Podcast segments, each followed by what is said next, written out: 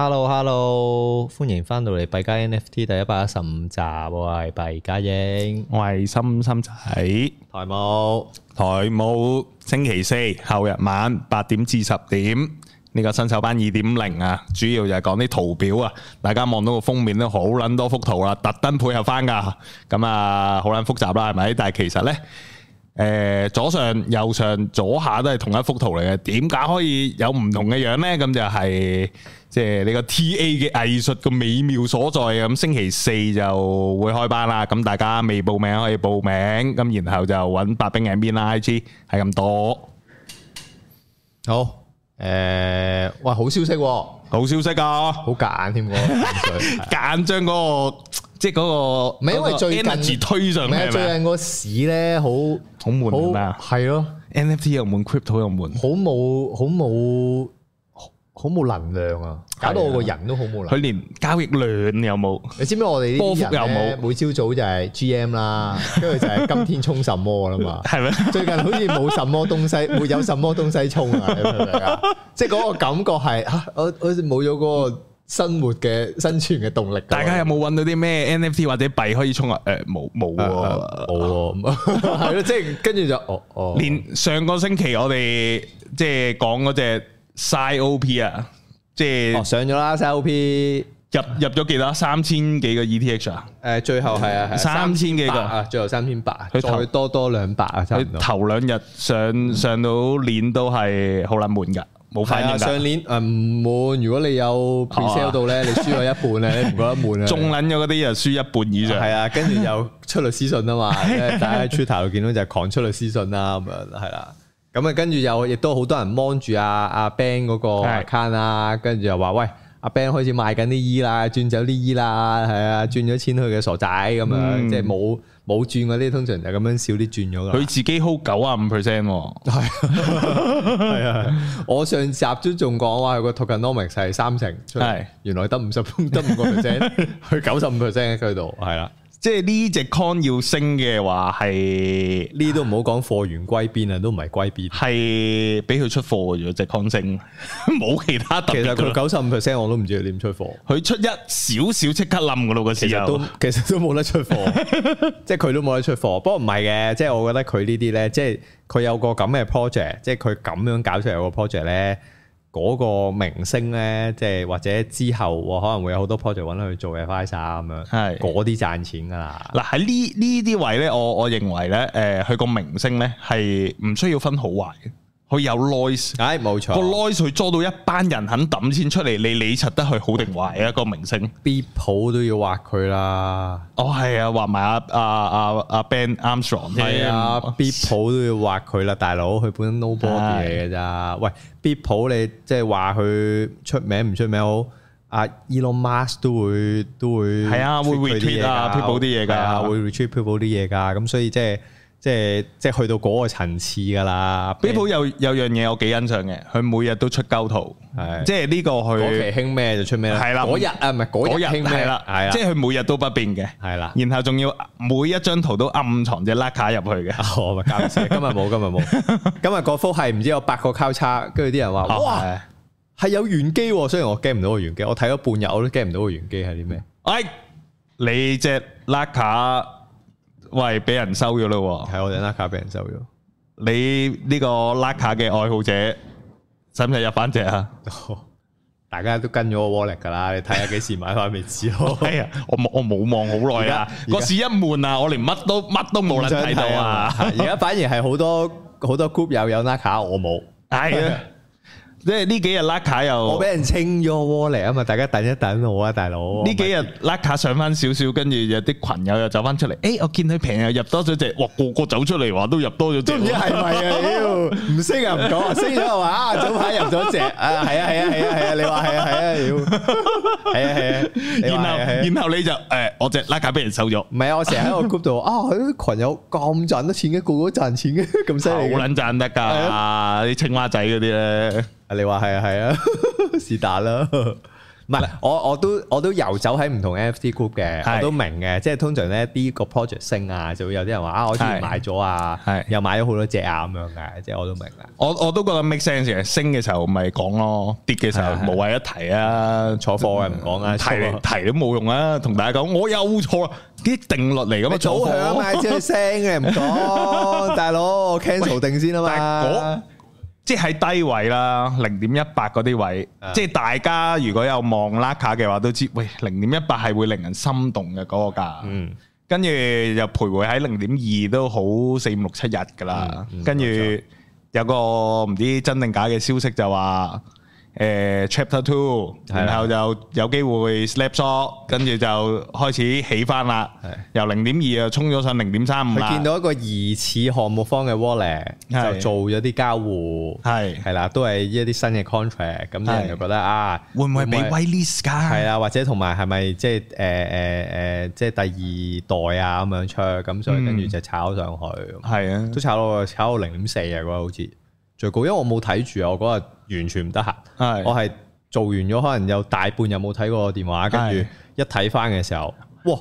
我唔隻係即係 PFP 唔咧 係，我我冇睇嘅，我我睇我通常我習慣咧，我撳去 blur 先，係即係睇下 trending 係啲咩，係跟住睇下我自己 bookmark 咗嗰啲，跟住我睇 bookmark Naka 地板零點三三，唔有冇睇錯係啊？我跟住我第一心諗就係，咁我肯定俾人收咗啦，因為我掛零點四噶嘛，我隻 boat，哦，貼價喎你都，我話你我唔係貼啊，你一倍，不我本過佢身升係上零去點就一八貼。噶， 我掛零點四噶，跟住我心諗咁肯定收咗啦，俾 人呢個價，跟住我果不其然喎，哎呀可能真係俾人收真係冇咗啊跟住通常我就點咧？咁跟住就會望下 book 嘅地板價係幾多啦。係係啦，因為我嗰只係兩 train 嚟噶嘛，我跟係住再望埋兩 train 嘅地板價啦。跟住我睇到話 book offer 都有零點五，咁我即係試出咗啦。哦，係啊你你都賤賣喎，心諗啲人，哇咁撚賤賣嘅呢個，係咯，，傻仔掛喺度，然後仲要望，哇掛咗七日咯喎， 冇睇到一定唔係啊咁冇睇住就係咁啊。 係啊不過不過誒冇啊，冇得講啊，掛咗喺度就即係你如果你用翻佢磨咗喺零點一八度好耐嘅，咁你掛呢個價又唔算太過分咁解咯。誒，不過係是但啦，有時啲嘢買賣就係咁樣噶啦，即係冇冇乜冇即係點講啊？誒啲貨係要出出入入嘅，即係我慣嗰個策略都係出出入入嘅，亦都我冇能力坐啦嚇，即係係你坐到幾多隻啫，係咪先？流水策略，係啊，流水策略啦，NFT 即係都係呢 part 噶啦。咁啊，誒 Ben 又講咗啦，即係咁誒，我覺得其實佢個 noise 都仲繼續有嘅，嗯係啦。咁但係唔係建議大家玩 side OP 啊，即係大家當睇戲睇啦。即係係你話入 side OP 咧，其實就我覺得就好困難嘅，因為即係你九十五個 percent 喺個 owner 手上，即係簡單嚟講就係佢中意玩就玩。佢唔中意玩唔玩，咁佢要夾上去都唔難嘅。咁你坊間嘅貨得五個 percent 咁，咁其實幾即係幾難夾啫。佢佢最簡單去拎翻去收翻嚟嗰啲 ETH 去買咪得咯，係啊，佢尋日一夾都夾咗三倍啦。啊，即係而家由本身倒輸五十 percent，而家到到賺啊啲啲 啲 pre-sale 嗰啲係啦。咁所以即係上集都有講到啦，即係唔好笑佢啊，賺咗錢啊人哋， 唔好笑佢傻仔啊，係啊。咁仲話佢而家個 planning 係之後誒佢、因為佢佢話啦嚇，佢話有好多 project 揾佢做 advisor 啦嘛，真係啊，係啊，咁就俾 token 佢啊嘛。咁佢話佢啲 token 佢唔要嘅，就派晒俾。大街坊派晒俾誒 holder 咯，即係派晒俾呢個 side OP 嘅 holder 咁樣，即係所以變咗就有 utilities 添嘛，係啊，好勁啊！咁啊誒，咁亦都大家鏈上見到佢個 band 誒，即係佢個 band 嗰個 token 咧，係咁今日賣咗雕啦嘛，即係阿 Ben Amstron 賣咗雕，就睇大家睇到鏈上就過咗，好似過咗兩次五百 E 俾佢，哇，係啦，咁啊，即係都一千 E 嘅佢哋單雕。嗯咁咁應該我有印象好似係話分期嘅喎，係啊，咁應該就有我我自己覺得啦。誒、有一部分係 marketing 嘅啫，呢啲哦錢，係啦，因為佢係話會有一啲誒 side OP 嘅 token 咧，係會派俾呢個 band token 嘅 holder，係係啦，咁啊 band token 嘅 holder，誒 band token 咧又會派啲俾呢個 side OP 嘅 holder 咁樣，嗯，係啦、咁即係你當然你唔會知佢兩個嘅合作係會點啦，咁但係即係佢玩到個規模而家係咁樣。嗯，係啦，咁所以但係即係诶、你要入場好難入咯，即係我只可以講，咁我唔會建議大家玩呢只咯，因為诶、呃即係係咯，即係你好難玩咯，我自己會覺得。即係有大莊揸住你，唔係你玩啊，係人哋想點唔係玩啊係，啦，你好難 judge 啊！即係你話喂，誒、你如果由低位睇，佢而家三倍咁升咗好多，喂，大莊揸上，佢中意揸十倍就十倍噶啦，即係你你九十五個 percent 佢幾易夾上啫，係啊咁，但係你三倍入去搏十倍，我覺得又即係又好難咁樣去搏咯，我只可以咁講，嗯係啊、咁你同埋你玩土狗幣嗰個難處就係、你冇得玩零點零一噶嘛。嗯，誒，因為你個 gas fee 用貴過零點，即係你唔即係幾唔理智啦。嗯如果你入零點零一咁樣，跟住啊升咗 double 啦，咁啱啱夠夠俾 gas fee，嗯，咁好似好唔 make sense 件事，咁係所啊以即係又又唔係好做到以小博大嗰個效果咯。咁所以我覺得呢個係比較難入場嘅位咯，係啦。咁就誒、係但係喺呢個咁悶嘅市啦，今日都有啲好嘅消息啦，即係我都喺啲 group 度，因為大家都知，即係坊間都傳六月一係呢個誒誒、香港係會發牌係啦發牌㗎申嘛請係啦開放，係啦，咁就今日就見到，即係我作為一個香港人啦，嗯係啲大陸仔話俾我聽， 即係喂，香港今日宣布話咩誒開放咩幣俾散户玩咁樣，係跟住我話係咩？點解香港好似冇冇新聞嘅咁樣？係或者我好少睇香港新聞，係係即係我都喺 Twitter 睇多啦，咁所以誒係咪都係咪一個好消息咧？诶、我睇完之後，我唔唔太覺得呢個好消息係好好，诶、中等好啦。嗯咁啊，證監個公眾諮詢做咗總結啦，咁啊講明就係散户有得玩，誒、嗯玩主流嘅大 con，咁佢又冇講係 Bitcoin 定 ETH，咁大家都默認咗，估計係呢兩隻㗎啦整。隻狗狗幣俾你玩住，跟住然後有一個關鍵嘅點，我覺得佢未算係好嘅呢，就係佢唔俾交易穩定幣，哦。咁即係 USDT 啊、俾 USDC 交易咁啊，即係我只可以用港紙買。 係啦。哦合理推斷就係所有嘅 BTC 係對 HKD，哦咁呢個 HKD 會係即係現實嘅法定貨幣 fiat 啊，定一話係嚟緊嘅數字港元 HKDT 係啦，咁誒。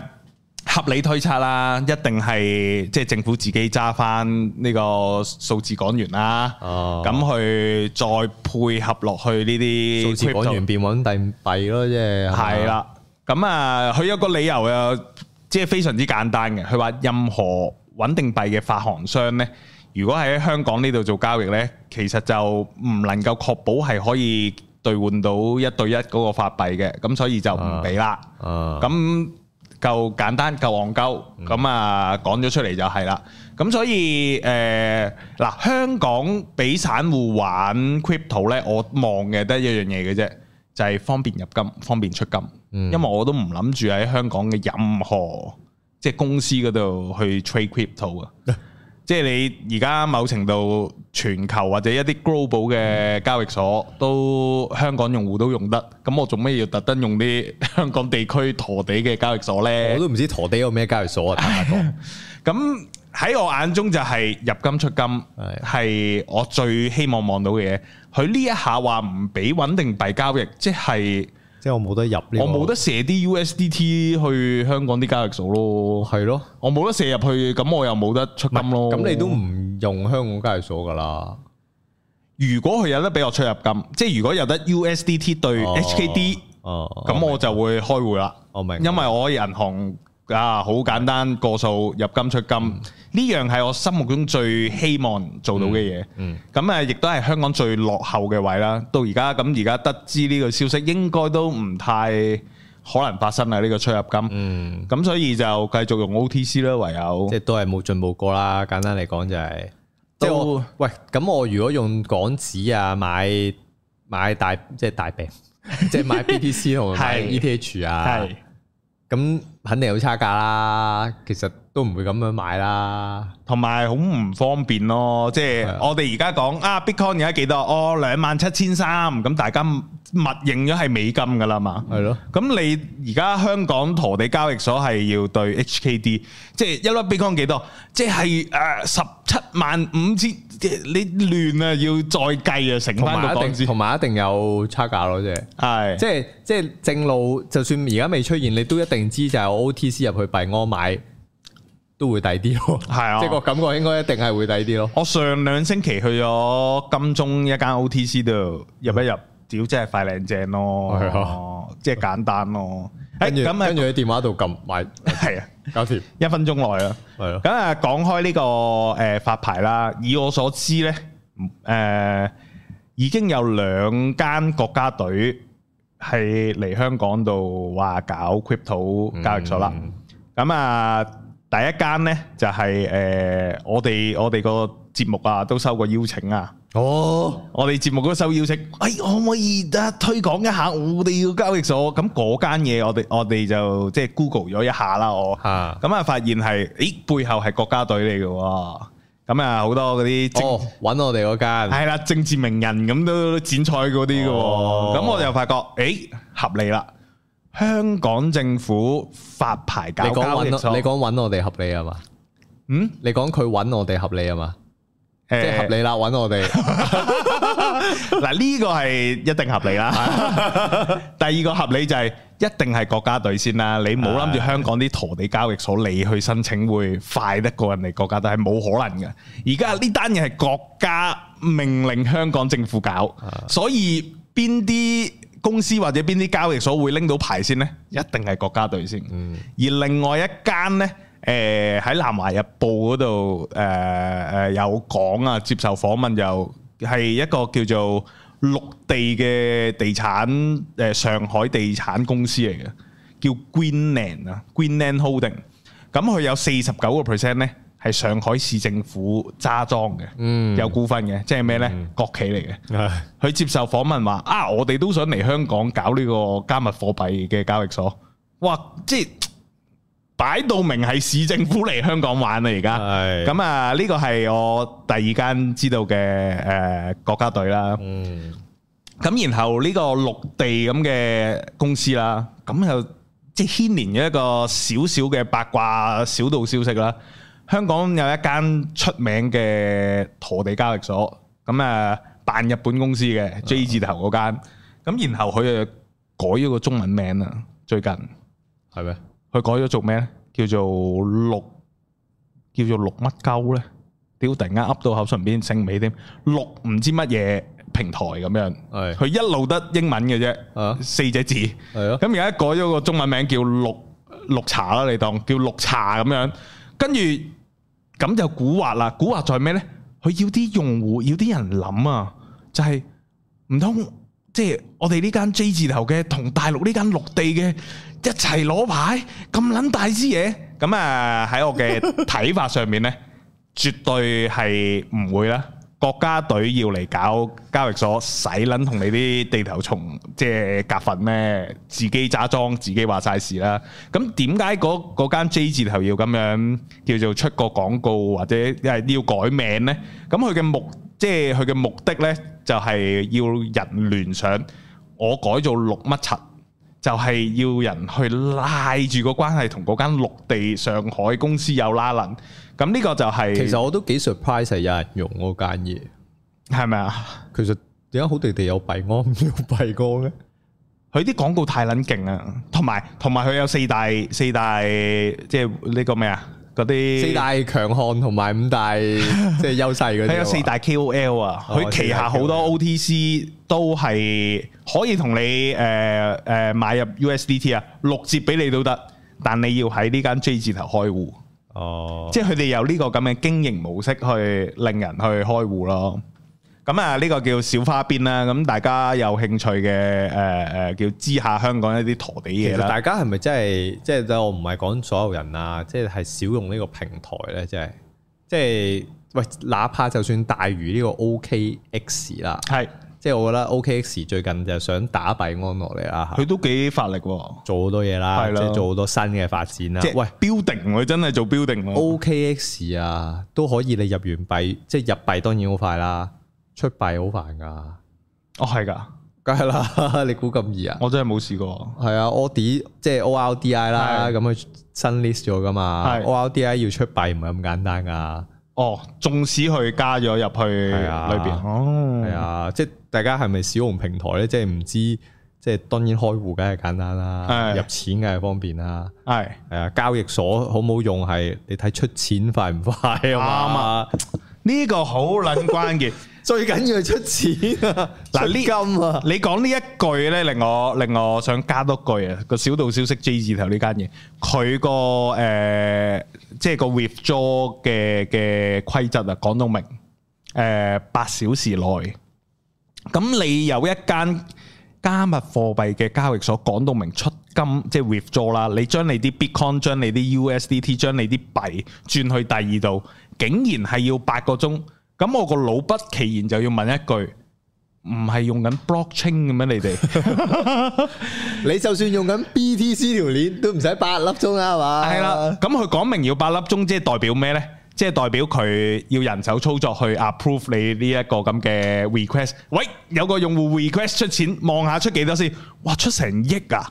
咁咁撲街啦！我哋做撚真，晒。咁真係要八粒鐘 喎。我哋嗱，如果佢裏邊真係有八億 USDT，咁佢係個後台撳一撳掣，咪轉八億走咯。係即咯係件事好撚簡單。係啊但係點解佢要有八粒鐘呢？就係、萬一佢收到一啲大額嘅嘅嘅出金，咁佢就心諗撲街啦，一夜出撚晒，揸乾咗我個我個 pool，喎冇錢喎，咁點算呢？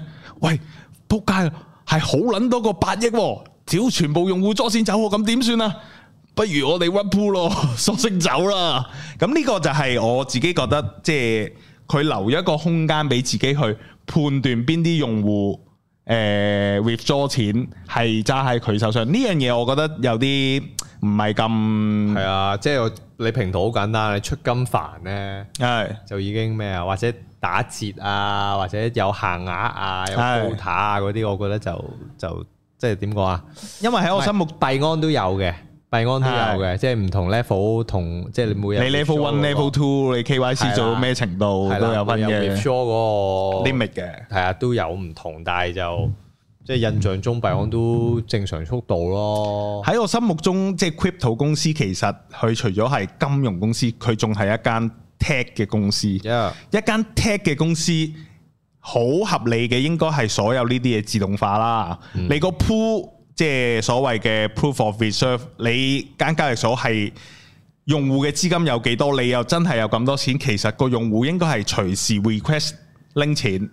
你所有嘢自動化晒，即刻喺你嘅後台掉啲錢去條鏈，條鏈即刻掉去個用戶要求嘅地址。其實所有嘢應該係咁樣。嗯，咁呢個係我心目中即係為之合格嘅一間公司咯，嗯即係 crypto 交易所。咁、大家即係知道有呢啲嘢就得啦。係啊，要開戶簡單嘅交易所啊，大把，你抹茶都好易開戶嘅啫。真係有間叫抹茶嘅交係啊，抹易所嘅。茶都會 KYC 都唔使噶，撳個掣就得噶啦。呢個係國家隊第三四線啊梯隊嘅交易所係啊，嚟嘅，抹茶都好多人用噶，話俾你聽，係抹啊，茶好撚多㗎，勁多人用啊，因為抹茶係永遠啲土狗幣上得最最嘅撚快所以最所撚以快係好多人用噶，佢嗰只快係快撚過誒孫宇晨個火必啊！快快好多啦，大佬出世唔夠一個鐘頭，佢可能已經同你講話，哦，誒十五分鐘後上 係啊，佢未必有佢 trading pair 咁啊。未必有嗰只 con 喎，但係照上咗先俾你哋玩。係唔係唔緊要，佢喺嗰度收咯。你上咗嚟我收咯，係啊唔俾你出啫嘛，冇問題噶。佢俾唔俾你出啫嘛，係啊。咁咁嗱，我永遠用個即係 idea 就係咁樣啦。嗱，賭場咧就唔怕，即係點講？唔怕你贏錢嘅，係，係啦，只怕你唔賭嘅啫。嗯，係啦，咁交易所有陣時都係呢個邏輯嘅，就係咩咧？你嚟買，哦，你買或者你同佢對賭呢、個誒誒、呃合約冇問題嘅係，贏錢你擺錢喺度，我有啲限制，你 draw 錢可能要你廿四小時之後先 draw。係係係。咁我成日都話啦，玩 NFT 玩呢啲係咩？賭徒性格嚟啊嘛，你有嚿錢喺度，哦賺咗嘅喎，咁你會想點啊？搭上咯。或者係玩下咯，咁撳幾個掣啊嘛，咪撳下撳下。咁賭場有咩概念啫嘛？佢唔怕你贏錢啊，只怕你唔賭嘅啫。你講開呢樣，我早兩日啱啱個 weekend 星期六晚，我都開咗個槓桿仔玩只 Pipi，係啊沽鳩佢。係啊，哇！屌你，佢一晚由即係十五上到二十咁撚 fit 喎。咁我心諗升得咁撚 fit，咁一定跌得快噶啦，屌你即刻沽鳩佢。咁啊咁，咪賺錢咯。我十五分鐘廿分鐘即刻即刻 即係平倉賺撚到我我開最盡嘅五十倍啊 p p 係最高 p p 啊，唔係 p p p p 係啊係五十倍嘅最高槓桿，咁啊賺撚咗一百三十幾個 percent，個心即刻咁易賺嘅啲錢。咁幾好制啊，都係咯，跟住然後即係再隔多兩日啦，即係到咗今日啦。咦，佢跌翻落十五呢個位喎，又買翻少。屌你咩？總之唔撚平倉咯，嗰日賺得 更多喎。即係嗱，賭仔嘅心態咧就係不斷喺度自己回想嗰個賺錢點樣賺到盡啊，係同埋你一有得玩合約啊，玩槓桿，你成日都會覺得係機會嚟啦。冇錯。你分分鐘，你每一秒都係機會。只要你得閒，係啊，只要你得閒，你望住個圖嗱，我自己因為合約嘅好處係咩咧？佢你可以倍化咗佢啊嘛。係啊。佢只要哇，其實其實我都唔使長遠睇好佢㗎。系啊，佢一個反彈出嚟，係啊跟住個平，咁咪搞掂咯。系啊，係啦，就係咁啦。我玩我玩杠杆系睇一分鐘圖嘅，即係係要玩係要睇一分鐘啊！你冇得睇十秒你啊！揸過嘢啊，諗住咁傻啦。如果有得睇十唔秒，我睇十秒添啊！係啊？咁咁咪你你如果揸住佢瞓覺嘅，你啊黐線啦你。係啊咁，然後即係嗰樣嘢就係你嗰分鐘平咗倉之後，你發覺咦？咁我而家冇冇倉位喺手，又望下幾時入先個心騰啊係啊，個心有啲啊有啲啊，我冇貨開冇錯，啲哎手點算啊？ 你會覺得唔關你事啊？最驚係咩啊？我哋啲在市嘅人最驚係咩啊？就係你唔在市 咯。吓你乜都冇，你冇你冇揸咩咁樣？你冇玩咩？你揸 U，佢發得好勁喎，嗰日執好多你喎。 全 U，唔係你全 U 唔緊要啊。跟住咧有啲粉腸就係咩咧喺度 share，誒賺咗錢，係跟住你見到個個都 share 嗰啲百幾啊、二百啊、五百啊嗰啲，你即刻啊，真係咁易賺跟住咩？啲大陸仔呢個 term 好啊，佢佢哋就會咩誒就會焦慮啊。賺麻了，唔係啊，焦慮啊，佢會即係啊，又見到呢啲咧，即係個心就開始焦慮 啦。 因為冇倉喺 手。見到你見人賺錢自己冇賺咧，係個心就會焦慮啊。呢嗱呢樣嘢係真嘅，呢係啲真㗎，梗係真啊。呢啲叫咩啊？嗰個喺 crypto 裏邊所有玩家啲心態，你見到所有人都賺，你都係個玩家，但係你冇賺，你會覺得啊我都要入場啦，係咪啊？唔係個心情咧衰在係咩咧？好啦，跌落去啦，係咁大家即係輸啦或者點啦，其實你都冇好過㗎，即係揸 U，你會心諗咩？咁我沽落去啦。係啦我，揸 U 其實我即係睇淡啊嘛，你一你一 玩合約咧，你又發覺，屌，乜其都有實得玩啊其。實可以沽落去 嘅，唔一定要等買升我少嘅。少沽落去都好啊係哇，係啦，嗰個心 態就話少少都得嘅喎，係咯，少少都可哦十以 U 都喎玩到嘅喎。仲要 咩啊？喂，我啱啱先賺咗少少，我用翻嗰啲啫嘛，我唔搞我本噶。係啊，然後你開 始望個圖，一分鐘你睇到，哇，升升升升到去嗰位，咦，佢升得咁急，係咪時候又要沽落去啊？跟住呢啲位你就諗啦，如果由呢個位沽落去。咁我其實可以買大啲喎，唔使買十 U 喎。佢升到呢個位冇得再上噶咯，阻力位。啊，係啊，所以唉然後又開始諗，我買十 U 我賺一百 percent，我都係得廿 U。係咯。如果我買五十 U 咧， 你開始會其諗實呢啲嘢其。實五十 U 同十 U 對我嚟講都冇分別啫。係啊，都係五十 U，即係計翻都係幾嚿水十啫 U。歸零係冇問題噶 嘛。咦，好撚邪啊！嗰啲思想咧，嗱，我相信大家即係聽眾讀者都有嘅噶啦因為我都係呢啲人。係咪 先我成日都話，唔係我完全係賭仔性格嚟㗎。係係我我有句名言係咩啊？我唔能夠接受咧，我買完嗰樣嘢佢飛天而我冇貨㗎，即係我曾經買過，係係啦，我接受到佢歸零， 係係啦，但我接受唔到佢飛天而我賣走咗。賭仔心態呢個純純賭仔心態㗎呢個 係。任何嘢都係咩啊？誒，有風險都係賭博嘛。 你早幾集，任何嘢都係賭博嚟噶咯。想真噶，又係都係賭博嚟噶。系啦，咁啊，咁啊，所以我再睇下，咁佢係到六月一日先公布啊嘛，定點啊？六月一號開放申請。哦哦，即係哦個牌係啦，即係嗱，而家香港嚟講咧，其實得兩間係誒有牌嘅啫，crypto 牌。嗯咁誒呢兩間大家 Google 啦，呢度唔講啦，費事賣廣告。咁誒六月一接受，我哋我哋用嗰啲都係喺香港冇牌嘅，六月一係接受新嘅公司去申請。咁所以除咗而家合叫做有牌嗰兩間咧，其他冇牌係好合理嘅。然後有一年嘅叫做誒過冷河期啦，嗯一年之後你冇牌咧，你就要執笠啦你間公司。如果你係想經營呢個加密貨幣呢個業務嘅話，咁所以而家好多誒冇牌嘅公司啦。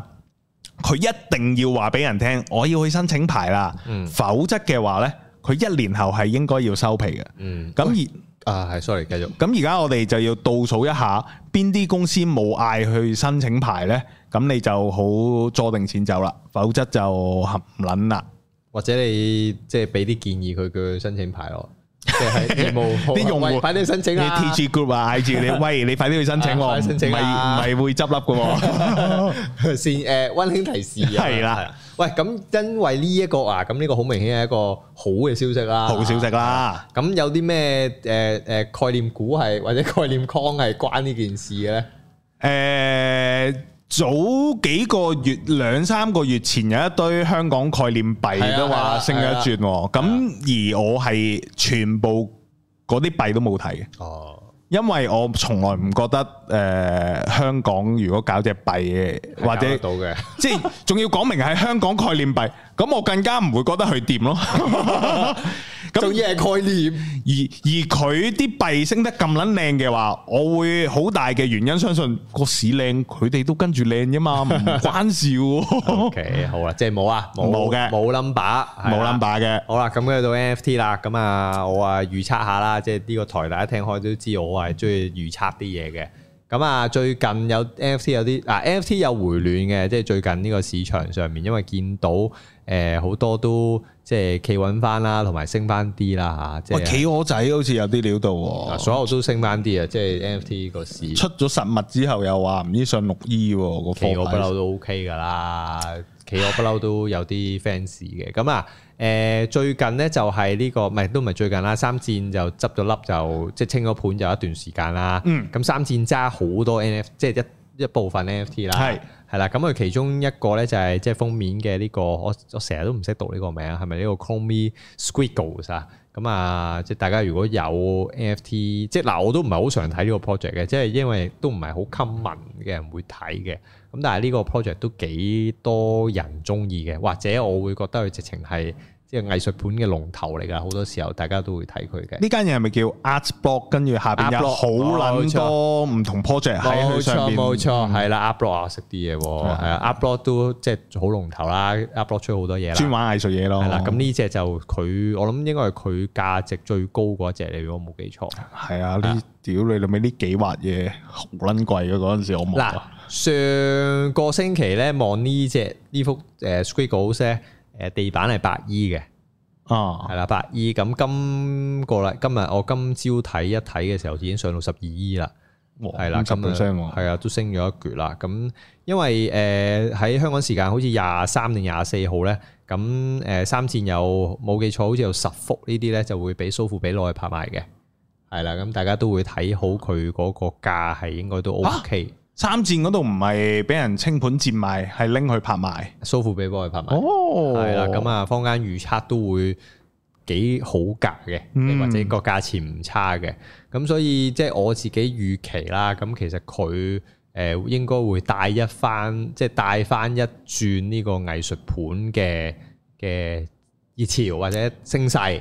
有前瞻性喎呢個。係啊，預測咁我哋講，我不嬲，藝術盤我不嬲喺呢個台我都係講預測㗎，講完又唔會有咩嘅。有聽眾咧話，誒英哥同阿光哥把聲唔似嘅，但係要分咧，其實都易分嘅。英哥就會俾 tips 俾 number，光哥就係又講星又講電，乜撚都講嘅。係啊，嗰個就係嗰個。啊我係講預測㗎，我係講啲不負責嘅預測 㗎，係咪先？總係我講十樣，我話有四樣嘢中，我都好準㗎，係咪？大家唔會記得我唔準嘅，因為我唔會再講㗎嘛，我淨係講翻我準嗰啲啊嘛，所以你一定會聽到，哇！咦又中應嘅該，有中啊係啊！必講上三萬啦，係啊真係跟。住嗰個圖讀就係。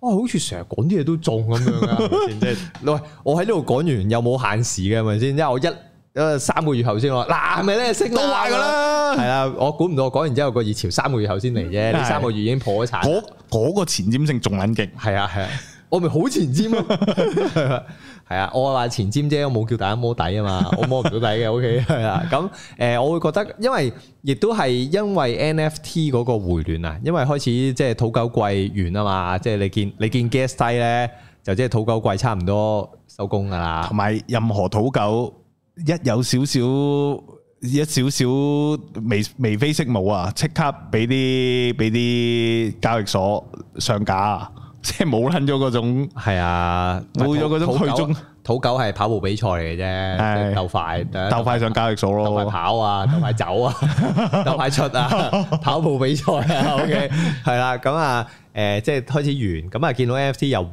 暖，咁誒，即係你 Mail Lady 咁樣炒咗一轉啦，咁跟住我會就覺得，即係藝術盤都有機會係，因為其實都好講個市場氣氛同埋即係有冇嘢配合咯，咁我就覺得藝術盤有即係龍頭 Squiggles。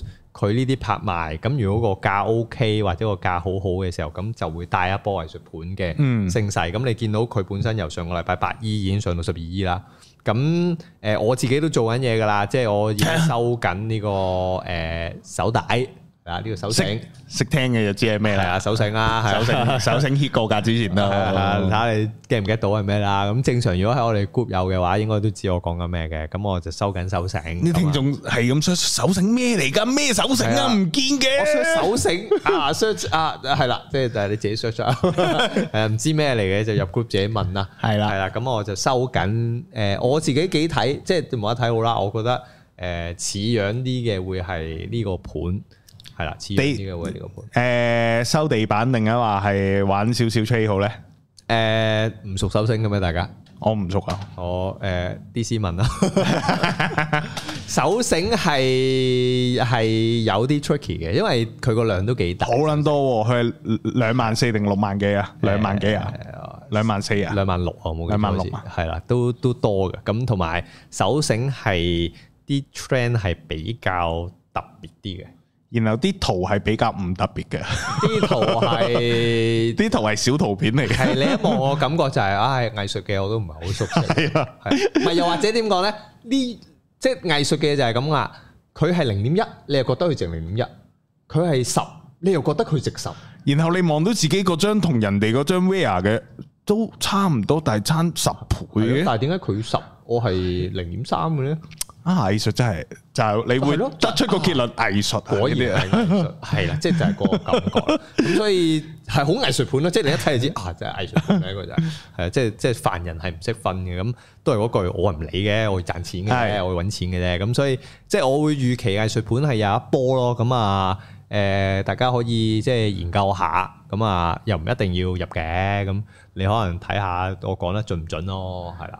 你啱啱講拍賣，我醒起有單嘢係廿六號啊，五月廿六號，即係今個禮拜五啊。嗯，美國揸咗一堆 Bitcoin 啊，係啊佢要拍賣啦，係呢個咧，其實就係一路棘住我咧，未入市，最近唔係好夠，即係唔係好夠膽去馬，係係啊，即係就算見到有啲機會咧，都唉都辣住辣住。會唔會個估壓出現㗎？係啊，就係嗰個嗰個六月，即係跟住六月又嚟咩啊？又嚟話還唔到錢啊啦。又嚟呢個 debt ceiling，即係債務上限，係啊，我硬係覺得嗱，對上我哋五一九佢冇事發生啦，冇啊仲尾聲添。唉，我成日都覺得呢個係一個 trap。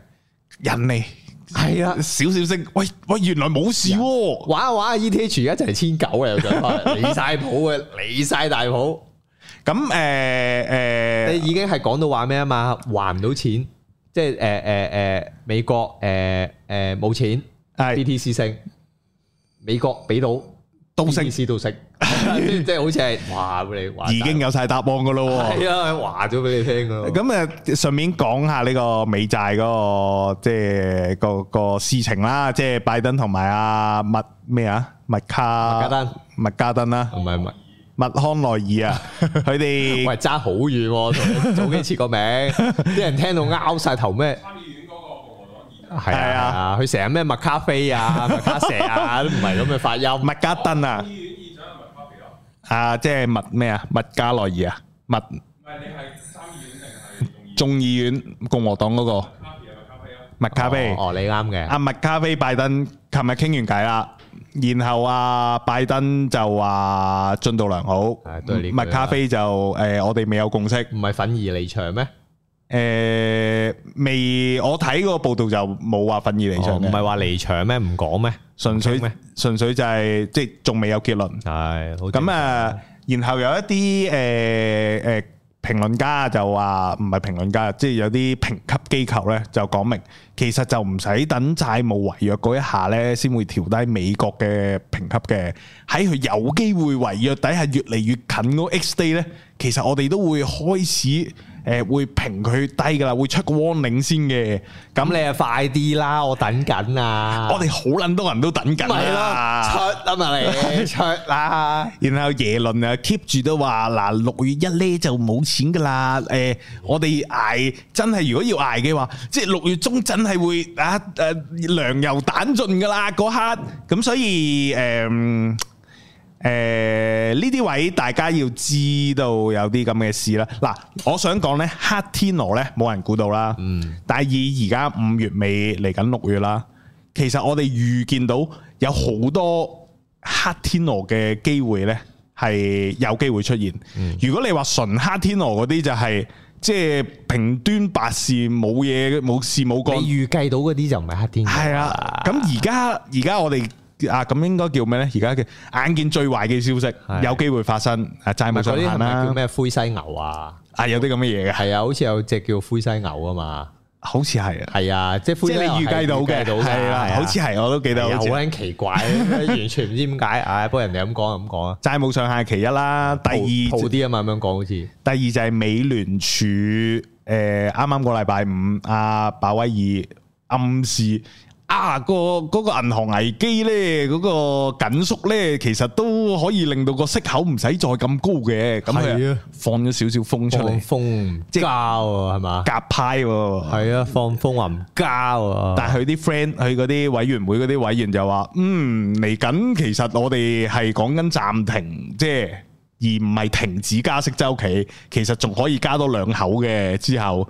咁然後啊，仲有一個叫叫摩根 J.P. 摩根啊，定一話係誒大摩根定細摩根升唔起啦。個 C.O. 都講。誒、其實我哋就應該要預美聯儲有個計劃咧，係預佢會加多兩兩口嘅，即係叫做咩啊？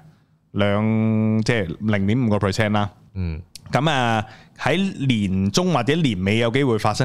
佢而家係暫停啫，咁但係我哋喺計劃裏邊咧就應該預計有件咁嘅事，就係、佢會加多誒兩口上去嘅。咁啊，就算上到六厘，我哋都要有個準備。咁我想同大家講就係、好多金融機構咧。其實唔同我哋啲散户閪嘅，我哋啲散户閪就等睇戲嘅，債務上限啊、加息呢啲。但係啲金融機構呢，佢哋要有 planning 去預呢件事發生。如果到某個日子都仲未傾好嗰件事呢，佢哋可能要固定一堆貨出去揸翻 cash。咁呢啲所謂嘅沽貨，我就會形容為係臨時嘅嘅嘅先兆啦咁又樣。冇咧而家，誒睇、美股。但係佢估你都唔會知喎，睇 SP 五百啦，升得好撚靚，係啊，仲仲係今年嘅新高添。係啊，然後睇好誒奇怪啊！納指又大係家嘅啦，量係不斷萎縮嘅喎，係 啊，波動性又不斷下降係啦。啊，好奇怪嘅喎，咁 crypto 都係啦，同樣嘅事情啦。係啊，咁啊，我仲望仲望到一樣嘢嘅就係呢個誒貨幣市場基金啊。其實而家呢個貨幣市場基金係講緊五萬幾億美金啊，五點三萬億，咁係歷史新高嚟嘅。咁呢個數字係代表咩呢？只要呢個貨幣市場基金呢，佢嘅價值呢係突然間抽升，代表就係好多人沽咗手頭上嘅資產。變做 cash 或者變做呢個貨幣市場基金，即係隨時即係流動性係超充足，隨時可以抌錢落個 market 度炒底嘅。咁只要呢一個數字突然間嚟一波急升，而家五點三萬億啦，歷史新高啦已經。咁突然間上六萬億呢，上七萬億呢，就代表有好多人沽貨揸 cash，然後呢個市呢，就代表一個叫做底部啦。咁呢個情況幾時出現過呢？喺二零二零年三月就係呢個 Covid 嘅時候啦，亦都喺零八誒呢個金融海嘯嘅時候呢，呢、個市場貨貨幣市場基金呢係突然間抽升得好犀利嘅事前。咁、其實一個比較簡單嘅邏輯就係咁見啲啲機構或者啲散户見到個市冧啦，咁咪做錢咯，做錢咁揸咗 cash，咁啊變咗貨幣市場基金，咁咪突然間多咗好多咯。嗯，個邏輯就係咁。我自己啲 M P F 咧，我都係擺喺呢個誒 money market fund 嘅，嗯我仲未買嘢嘅，我等緊呢個恒指閪冧少少，去到萬九點左右，我就擺翻落恒指度噶啦。嗯講緊 M P F 啊，咁誒呢個叫少少咁嘅情況啦。今日呢度到對咗咗第。時 M P F 可以買呢個 Bitcoin 基金啊，咁樣咧，我我想好耐，屌你美國啊、挪威啊、北歐嗰啲冚家產，全部都可 以係啊買。你快啲俾我買，人哋嗰啲嗰啲叫 pension fund 啊，即係嗰啲退養老啊、退休金啊，都可以揀 bitcoin。你老母喺香港真係仲話乜撚嘢合法啊？你俾人 M P F 揀個 bitcoin 先啦，即係咁啊好啦，啊咁啊，咁咪好啦，我唔使煩，因為嗰嚿錢唔係我噶嘛，我係俾人扣撚走咗啊我啊。掃落 去啊，掃掃，原本每個月掃你，唔係你可以做到你成日都想做 DCA 嘅啊 DCA 啊，成日都實行唔到嘅政府 DCA 逼啊我 D C A 係啊 bitcoin，係咪咁你啊真我而係家 DCA 到啦啊，呢件事先係叫咩啊？擁抱 w e f i 啊，擁抱加密貨幣啊嘛。係啊，呢四幅圖诶、呃今日講唔到住啊，星期四诶、呃、开班嘅時候講啦。啊你以為講㗎，大 佬上堂啊大佬，你以為我喺度講咩？梗係你嚟報名上堂，我你以先為講啦。免費啊？啊因 好為啊，今日講太耐啦，係咁多，拜拜。係。